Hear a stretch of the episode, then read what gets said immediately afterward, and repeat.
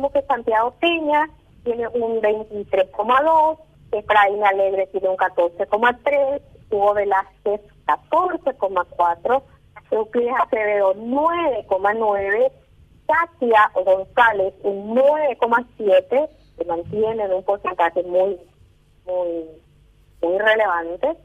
Sebastián Villarejo 4,3, Paraguayo Cuba 2,9, Esperanza Martínez 2.0, Soledad Núñez 2.0, Martín Burt 1.9, José Luis Chilabert 1.9, Hugo Pleitas 1.0, ninguno 4.8 y no respondió un 9.0.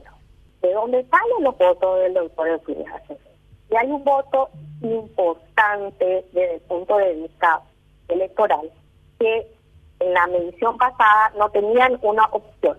Entonces, hay, es una candidatura que viene del sector independiente tenemos que dentro de su voto electoral, un 32,1% de los votos que le votan a Euclides Acevedo son colorados.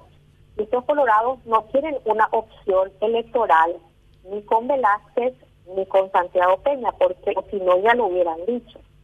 Hay un porcentaje interesante también dentro del voto de Euclides Acevedo, que es un 44,7% de liberales que tampoco le votan a Claudina Alegre, ¿verdad? O a, alguien de la concertación, pero sí le votarían a, a, a Euclides Acevedo.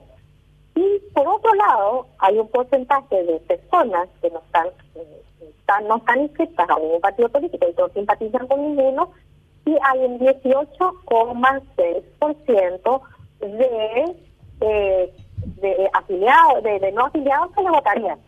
Eso hoy conforma el peso y el escenario en donde podríamos analizar el voto del doctor Euclides.